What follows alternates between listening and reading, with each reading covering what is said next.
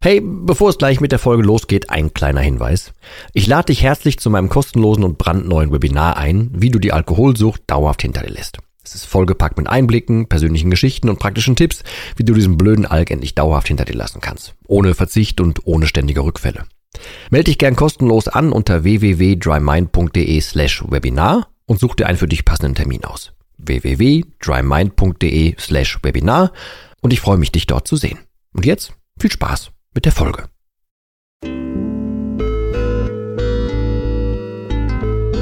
Nüchtern betrachtet. Der Nie wieder Alkohol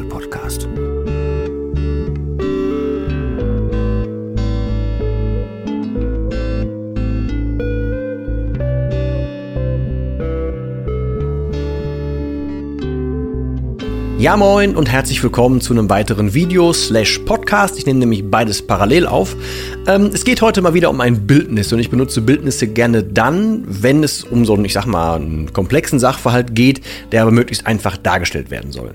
Davon mal ab, solltest du hier vielleicht neu sein, alles an Infos, wie ich der Meinung bin, wie man vom Alkohol loskommt, wie man das Ganze anstellen kann. Ich habe das in so einem 28-seitigen PDF zusammengefasst, das ist gratis.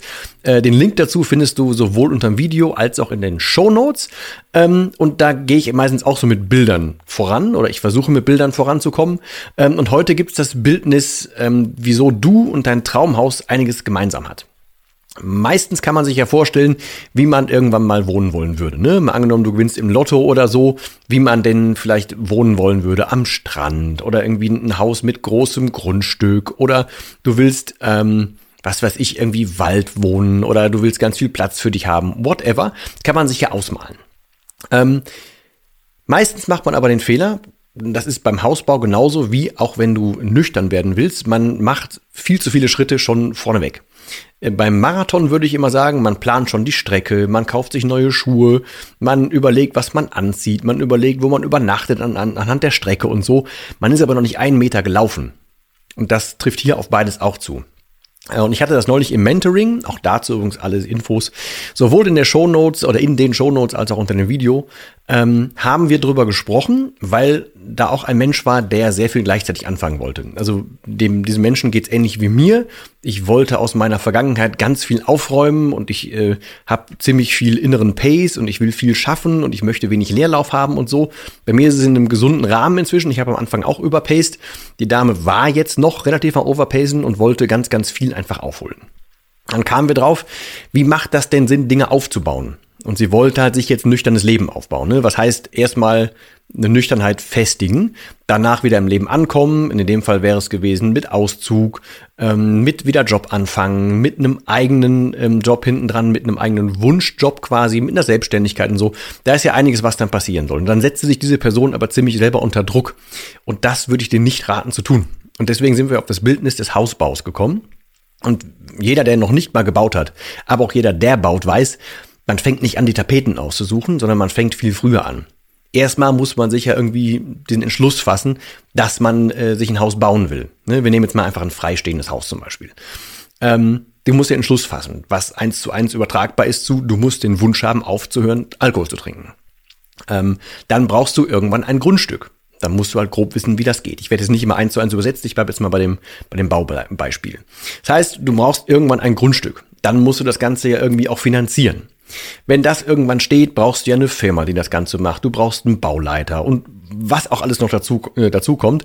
Aber um es in, in Kurzform zu sagen, du musst ja irgendwann mit einem Fundament anfangen. Und dieses Fundament muss man ja ordentlich machen. Das heißt, es muss erstmal darunter alles fertig gemacht werden. Du musst ganz viel ausheben. Dann muss das gegossen werden. Da müssen da, was weiß ich, ob da Stahlplatten rein müssen, eine Drainage außenrum und was da alles zugehört. Und man kann ja noch nicht anfangen, irgendwelche Mauern zu bauen oder ringsrum was hochzuziehen, wenn dieses Fundament noch nicht trocken ist. Und trocken ist natürlich jetzt hier wieder ein doppeldeutiges Wortspiel, aber das stimmt in dem Fall ja. Du musst ja warten, bis es ausgetrocknet ist. Selbst wenn dann Wände hochkommen, dann musst du ja trotzdem warten, bis der Putz trocken ist. Dann müssen da Lüfter rein whatever. Und dann gehen halt, keine Ahnung, bestimmt ein halbes Jahr oder so ins Land, bis das soweit ist. Bei dem Traumhaus weiß man das aber. Und bei dem eigenen Traumhaus auch, weil man weiß ja, man will das einmal gut machen. Im Falle des Lottogewinns, weißt du, ey, komm, jetzt baue ich mir einmal meine Traumhütte und dann soll aber auch alles geil drin sein. Ich will tolle Technik haben, ich will, dass das sicher ist, ich will, ne, alles Mögliche. Das plant man ja, man freut sich darauf. Genau so sollte man das aber beim nüchtern werden auch tun. Also, die meisten Leute stellen sich ja vor, dass das nüchterne Leben, naja, das Ende ist. Die stellen sich ja vor, dass es nur noch Verzicht ist, dass man erstens immer jeden Tag so einen Kampf hat, ey, ich darf nicht trinken, ich darf nicht trinken, ich darf nicht trinken, was meiner Meinung nach noch nicht, so nicht stimmt, aber ich habe dazu schon diverse Podcasts und auch diverse Videos gemacht. Je nachdem bitte einfach mal durchklicken. Ähm, es geht ja aber vor allem darum, dass man erstens nicht diesen täglichen Kampf hat und zweitens, dass man irgendwie anfängt, ähm, das Ganze zu umarmen, also dass man diese Angst davor verliert. Und das hat damit zu tun, dass die meisten Menschen sich das Leben danach, also ne, nach dem Alkohol einfach völlig falsch vorstellen. Die haben ähm, generell irgendwie Angst davor, sie selber zu sein, weil sie es einfach Ewigkeiten nicht getan haben. Oder die haben Angst vor Drucksituationen, die haben Angst davor, wie ist denn das, wenn ich mit mir umgehen muss und so weiter. Aber das ist ein Ausmalen von dem, was später kommt. Ähm, deswegen gilt es, und das ist eine, eine Quintessenz, die aus ganz vielen Mentorings, aus ganz vielen Learnings und so weiter zusammenkommt, wenn du einen Zugang zu dir selber findest, dann will, willst du auf Dauer weniger trinken. Viele Menschen trinken, weil die in der Form, in irgendeiner Form, das ist dehnbar der Begriff, ne? Aber in irgendeiner Form vor sich selber weglaufen. Und wenn du das irgendwann mal aushebelst und dich mit dir beschäftigst, also dein Fundament, dich einmal richtig klar kriegst und das auf grundsolide Pfeiler stellst, dann kannst du darauf aufbauen. Und genau das würde ich dir raten, wenn du aufhören willst zu trinken. Erstens, versuch den Blick nach hinten äh, zu wenden und zu gucken, wo soll das Ganze später hin als Motivation. Aber mach auch jetzt einmal diese Arbeit gründlich. Das heißt, du würdest jetzt normalerweise, um wieder zum Hausbau kommen, Hausbau zu kommen, würdest du ja äh, nicht schnell schnell machen wollen, nur damit da irgendeine Wand steht, die später irgendwann einbricht. Oder du willst ja auch kein Fundament hingießen, was krumm und schief ist. Hauptsache, da steht ein Fundament. Das will man ja nicht. Das weiß man beim Haus, vernachlässigt man aber ganz oft bei der Sucht. Also, Versuche ganz viel mit deinem Selbstwert, mit dir selber klarzukommen. Versuche runterzukommen und versuch diesen ganzen Druck rauszunehmen. Was man durch den Alkohol ständig macht, ist ein Aufschieben, ein Wegschieben, ein Verdrängen, ein whatever. Es ist meistens nicht das, ähm, was an den Kern geht. Und jetzt nochmal vielleicht zwei Euro ins Phrasenschwein. Aber Sucht kommt ganz, ganz oft von Suchen. Und wenn man sich selber noch nicht gefunden hat, dann wird das oft nichts. Also ich rate dir einfach, ohne jetzt eine praktische Handlungsanweisung äh, zu haben, beschäftige dich mit dir selber und versuch die Angst vor dir selber loszuwerden. Weil dann, wenn du selber weißt, was dir gut tut, wenn du selber weißt, was du kannst, wenn du selber wieder einen Wert hast, dann kannst du dir auch selber wieder Gutes tun. Und ganz krass formuliert, wenn du dich selber wieder liebst, dann tust du dir so eine Scheiße wie die mit dem Alkohol gar nicht an. Also mach dein Fundament am besten sehr, sehr gründlich, leg das vernünftig hin und du wirst dein Leben lang Spaß daran haben. Natürlich ist aufhören zu trinken erstmal eine Arbeit. Und da geht auch ganz viel Zeit erstmal, erstmal, naja, flöten nicht, aber es geht ganz viel Zeit ins Land, bis das, bis das fertig ist.